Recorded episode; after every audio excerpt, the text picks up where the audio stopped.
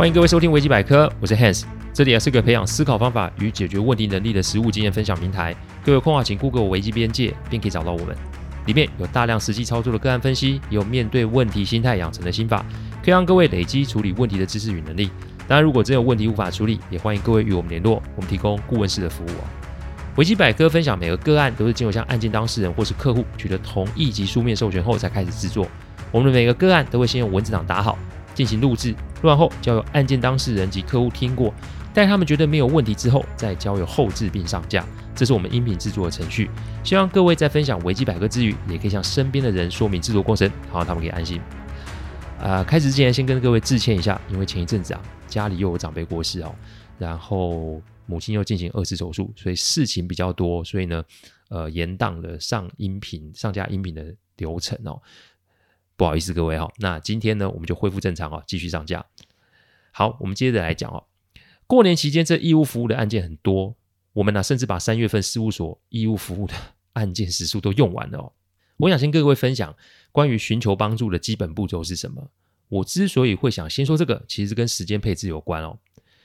我讲过很多次，我们人都一样，一天就二十四小时，所以时间对人类来说就是最重要的资源。所以在进行任何事务之前，我们要做的是做好准备。以我们解决案子来说好了，案子的盘点是最重要的一步，所以你事前准备越详尽，那我们就可以用最快的方式锁定案子内容，进行提问、整理，接着还是问题的分析、建议，最后则是我们双边的讨论。尽可能详述案子，提供分析及建议，思考各种的选项，提出问题与讨论。这个啊，是我们在处理个案里面所会用到的步骤，而且不论是收费还是义务服务的个案，这些步骤从来都没有跳过。最常发生的状况就是个案呢、啊、会用聊天的方式开始来一问一答，但大家不知道这个方式是有问题的，因为这会造成时间上的耗损哦。我指的不单是我们这边所花的时间哦，我指的是提问方极有可能会浪费掉自己处理好问题的黄金时间。好，再来提问问题啊，与自己的关系哦。也会遇见来提问问题的朋友们啊，对于自己跟案子的关系有些不太清楚，意思就是这不是他遇见的状况，他是帮别人问的，这也是会有状况，那就是你帮别人问是否有得到别人的同意，再来是你所准备的资讯是否有跟当事人确认及求证过，如果这两个前提没有被满足的话，那我这边提供的分析及建议说穿了就等于是不能用啊，因为你没经过本人的授权，你的提问是多管闲事啊。因为没有向本人求证，你提供的资讯不见得是事实，诶，那以此为基础的分析及建议，不就是浪费时间吗？我这么说哈，不是要跟大家说不要提问，我这么说的重点在于是，你想帮人这个意图是良善，而且值得被肯定的，但就是因为各位意图良善，所以更该注意到的是，我们要用正确的方式来帮助当事人，所以。有没有可能请当事人来向我们求助及说明会更快呢？解决问题在我们这一行没有什么太高深的学问哦。这句话我也讲很多很多次了。有想帮人的心很好，有想要解决问题的意图很好，但请一定要记得不要帮别人做他们该做的事。优先顺序的调整其实就是解决问题里面有效与否的关键。我今天开头分享是希望各位在解决问题上面要有一些基础啊。你不要花时间做白工，不要花时间去做别人该做的功课。帮别人问不是不行，但在帮之前，记得获得当事人的同意及授权，尽可能向当事人询问状况的内容，尽可能邀请或是陪同当事人来向我们询问，这才是真正可以帮到当事人的步骤。我们的工作从来都不是陪客户聊天，我们的工作是尽可能在有效时间内协助当事人面对及解决他们现在所面对的问题。这些话有些严肃，甚至是。很机车啊，但我还是老话一句，不要花了一堆时间，结果徒劳无功。我们这里最多是花了时间，但对各位来说，无效的提问极有可能是招致自身损害，甚至是伤害你所关心的人哦。苦口婆心劝各位一定要记住这些提醒，做好人这种自我感觉良好，从来都不是解决问题的关键。相反的，自我感觉良良好，通常是惹是生非或是招致损害的要件哦。再次提醒各位，请注意、注意再注意哦。好，我们接着上次的案子，提醒各位，今天这一集是下集，没有听过第一百二十五集的听众，请先听完再来听今天这一集哦。好，我们整理出小闪笔记里面的四个主要问题之后，接下来就是要针对他的问题提出分析及建议哦。开始之前，我跟小闪说，环境其实是我们能琢磨的不能太不会太多啊。公司是个大型组织，里面什么人都有，哪怕是最上面的总裁都得面对组织规则的限制。因此，千万不要以为下一间公司会更好。哎，我不是说换间公司不会更好，我的意思是，至少我们要先试着解决现在我们所面临到的问题，再走也不迟啊。因为你到了别家公司，人有可能是空降啊，只要这些问题。你不解决，你下次都会有机会再遇到。打怪没过关，那就打到过为止嘛。因为打怪没过关，你就不玩了。那下次遇见的时候，你就可能会挂掉啊，连发展的机会都没了。这不是只有在职场上，在人生的道路上也是如此哦。困难克服没那么简单，但通常卡住的不是做不到，通常卡住的是你不想做。小闪的过往。的确是有些成就，但在这个地方没有办法发挥。的确啦，公司部门都有部分的问题。不过小冉现在这个样子，其实一点都不冤枉。我们都会以为发生问题就是个污点，但人生不犯错其实是不会进步的。所以遇见困难就越过去，过去后就是另一个新的开始。所以针对他列出来的四个状况，我们一一来做破解。我的建议如下：第一个破解，沟通有障碍，找翻译嘛。小闪啊，能做到这个位置，行动力与执行力一定是他必备的特质及优点。不过，这个用在沟通上面的时候，可不见得是一件好事。我提醒小闪，沟通这件事可不是只是讲话那么简单。我上一集有说过，因为空降，所以部门下属对他一定是不怀好意的。这里讲的不怀好意。不单纯是说下属都想要害他，或是想要搞死他。这里说的不怀好意，是指下属们没有办法把小散就当做一个部门主管来看待，因为每个人心中都会抗争啊，就是前任主管离开跟现任这个主管是不是有关？如果有关，那下一个会是谁？下一个会不会是我啊？心里如果有负担，沟通的时候不如就保守一点，尽量就是。语义不清，不然就是尽量的装死听不懂。所以小闪越是想要找人当面沟通，他所遇上的阻力自然就越大。所以找第三方进来沟通，其实是有必要的哦。那就找个翻译来吧，找一个 part time 的进来就好。这员工只要负责一件事，就是把部署说的原文中文直接翻译给小闪听。不论部署是想讲中文还是讲英文都可以，小闪再把自己想说的让翻译全部的说出来。虽然沟通的时程会。多一些些，慢一些些，但的确也减少往来沟通时间所造成的浪费。更重要是，小闪啊，不会再因为急着想要找答案而搞得自己像疯婆子似的，每天在那边大吼大叫兼碎碎念哦。减少跟部署摩擦时间，提升跟部署沟通讯息的精准度，这的确会有效降低部署们的不安啊。甚至跨部门的话，我只是建议小闪先不要那么急，因为安内攘外并不是一件可以同时并进的事。我们先把部门内稳住，跨部门的事情后面再来处理。第二个破解，文化有隔阂，那就从娱乐下手嘛。文化不只是国籍或是教育哦，西方与东方的思维本来就不一样，但是有不同，那就会有相同的东西。正所谓。异中求同，以及同中求异，就是这个道理。聚餐喝酒，这其实是两种文化的共通之处。而且处在轻松氛围里面的时候，部属们的心防一定会下降，因为不会有人不喜欢免费的娱乐活动啊。那什么叫免费的娱乐活动呢？小散这个时候得自己掏钱出来哈。我讲一个，我跟事务所们员工们啊相处的惯例哈。事务所其实是就是一间公司行号，所以呢，你就会有所谓的统一编号嘛。众所皆知，只要是跟公司相关的支出，都可以用统一编号来报账。我是老板，当然是可以的。但将近这二十年的时间，不要说吃饭，我连尾牙的餐费、奖品、奖金，我从来都没有用过统一编号报过账。所有的支出都是我个人支出，因为这是我个人对于员工们的心意，真心感谢他们的付出与支持。我家的财务每年都跟我吵说，为什么不报账？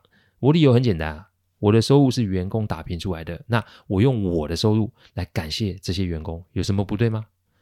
再来啦，报账哈，的确是个财会上合法的制度，但在员工心里面可不见得是合理的吧？我常说合理比合法重要，这个法则在人性的认知中是绝对要记得的。我的目标是让员工感受我这个做老板的诚意，所以用自己的钱会比用事务所的钱来的合理吧？因为事务所不是我一个人呐，事务所是大家的，不是吗？同样的道理，我跟小冉说，你现在的位置是一个 department head。就是公的部门的头啊，某个程度你就是这个部门的老板嘛，所以掏自己的钱等同是在跟部属们对吧？掏心跟交心啊，因此我希望他可以把以前在国外公司下午茶、部门聚会的经验拿出来跟员工们互动，一周两次。下午茶，主管买单；每个月一次部门聚餐，主管买单。而且记得哦，要在部门下属前面付账，然后把发票送给部署们对讲。那个这样讲，部署会看到什么？上面没有统编哎，那自然就知道主管是用自己的钱在招待大家。正所谓嘛，吃人嘴软，用人吃人嘴软，员工们的心态就会一点一点的软化。善待他人，永远都是沟通的上上策。但我还没讲完哦，因为聚会不能只是吃饭。聚会还要包案，要聊天啊，那要聊什么呢？多说自己的故事，因为啊是主管与下属的关系，所以小闪如果在那不说话，静静的听，那只会现场会冷掉，会干掉啊。所以我们要反其道而行，多说自己的事，但说故事也是有方法的哦。我要小闪多说自己的糗事及私事，记得不要说公式与成功模式哦。在国外，某些精神科医师啊，在替病患看诊的时候，会刻意在病患前面打翻咖啡，或是衣衫不整、极其的邋遢，甚至有些狼狈的样子，目的在于降低病患的戒心。还有，美国联邦调查局 FBI 的探员在与连续杀人魔面谈的时候，有些探员会选择刻意的坐在杀人魔的旁边，他们不坐在杀人魔对面，用意就是拉近彼此的距离，而不是对立哦。聚会的用意是拉近彼此的距离，所以多说自己的糗事，就会让同仁们开始觉得，哇哦，我们的主管不是这么的遥不可及耶，他也是个普通人呢。但当然啦，酒量要控制，不然酒后失言就会出事哦。至于聆听，那就是如果同仁附和他的说法，那小闪就可以退场当个听众，但记得中间过程不要翻手机，不要滑手机，全神贯注的看着部署听他讲话，最好还可以提出几个问题，这一来一往，距离就会拉近了嘛。最后一步，如果距离够近的话，部署们也许就会提出问题啊。我刚前面说嘛，小闪绝对不要提及公事或是自己以前职场上的过往，但这叫不主动提。因为如果部署想问，那就如实回答就好。但这里也是要注意，那就是说的时候要用一种回忆的方式讲，讲话是讲给别人听啊。你自己的感受其实要小心控制，否则一个不小心又掉入自己惯有的说话模式，这就会有变数产生。先说，直到现在，小闪仍与部署们都有定期的聚会，而且他都能记住部署们的生日及部署们孩子们的生日。总之就是 跟部门同仁非常的紧密哦。哎，Hans，那不就爆雷了吗？对啊，案子的结果就是他仍然在这间公司任职嘛。在这里先讲一个观念：处理案子的重点在于准备、细节、过程，结果只是一个附属的。成果而已，所以观察别人案子，你千万千万不要只看部分或是结果，没有完整的资讯所带出来的结果纯属臆测，这跟事实其实是差非常的远哦。没有好的过程，就不会有理想的结果，所以请大家一定要记得哦，观察细节，收集资讯，不要被自己的喜好所左右。这个不是我发明的，这个其实是以前我在呃情报训练机构里面教官教的，所以关于。什么认知作战啊？以后这有机会我再另做分享哈。回到这个案子上，我记得小闪一开始在办聚会的时候，我坐在别桌做观察，的确很卡。不过几次之后啊，小闪开始放松了起来，自然而然与部署们的距离就开始变近了。他如果可以做得到，那有类似问题的听众们啊，你们觉得你们做不到吗？世上只有想不想，世上没有能不能，一切都是各位意愿的问题哦。第三个破解，授权不明确，那就放软兼放慢。我针对小散的问题，其实就是安内攘外。空降主管通常的罩门就是先跟上面的人比较接近，可是这就是一个不太正确的做法。因为公司来看，的确上面的人不论是大的主管或是老板有绝对的权利，但在职场上，某个程度是讲人海战术的啊，意思是一间公司很难会为了一个空降主管而把所有的员工处理掉。讲白一点，空降主管啊，管的是一个部门。他管的不见得是几个部门，再来是如果处理的动作过大，难道不会让其他部门的员工心生恐惧或是抱怨吗？这个观念我在 我要一集啊有提过，在一集有提，上集有提过，这也是为什么我要小闪先搞定部门内部的部署，再来搞定跟上面的关系哦，因为有了部门部署的支持，相对的员工们是会哄嗓的放送啊，中文意思叫宣传他们跟小闪的互动是如何。我不敢说都是正面消息，但只要有正面的消息大于负面声量的话，人心的聚集就会成为他这个空降主管的什么底气啊？什么底气？嘿嘿，就是啊，跟上面讨论、协商，甚至是要资源的基础啊。我前一集也说过啊，上面的人喜欢做白脸，不是黑脸，好人我做，坏人你扛嘛。那如果我这个空降主管反其道而行，先把部门的人心凝聚在一起，一省得上面左右为难的问题，二也让上面的人知道你这个空降主管的实力嘛。实力的意思就是不只是工作上，我在管理上也是可以的。这种黑脸白脸游戏大可就不用再玩了嘛。减少了可以操作的空间，那么就直接进入正题讨论。小散设立工作目标所需要的资源，不过这个我还是讲了一半哦。另外一半则是什么？